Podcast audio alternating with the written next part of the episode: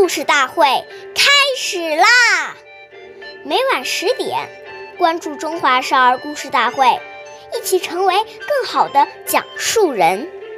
岁月易流逝，故事永流传。弘扬中华瑰宝，传承红色基因。我是中华少儿故事大会讲述人尚凌宇，一起成为更好的讲述人。今天我给大家讲的故事是《故事大会红色经典故事》第二十三集：周恩来的修养要则。一九四三年三月十八日，是周恩来总理农历四十五岁生日。这天，南方局的同事们为他准备了茶点祝寿，但他并未出席，而是在办公室写下了一份我的修养要则，以明心志。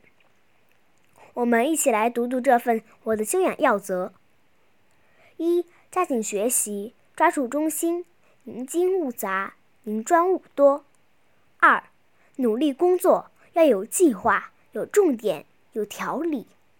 三，习作合一，要注意时间、空间和条件，使之配合适当；要注意检讨和整理，要有发现和创造。四，要与他人的一切不正确的思想意识做原则上坚决的斗争。五，适当的发扬自己的长处，限体的纠正自己的短处。六，永远不与群众隔离。向群众学习，并帮助他们过集体生活，注意雕严，遵守纪律。七，健全自己身体，保持合理的规律，这是自我修养的物质基础。谢谢大家的收听，我们下期节目见。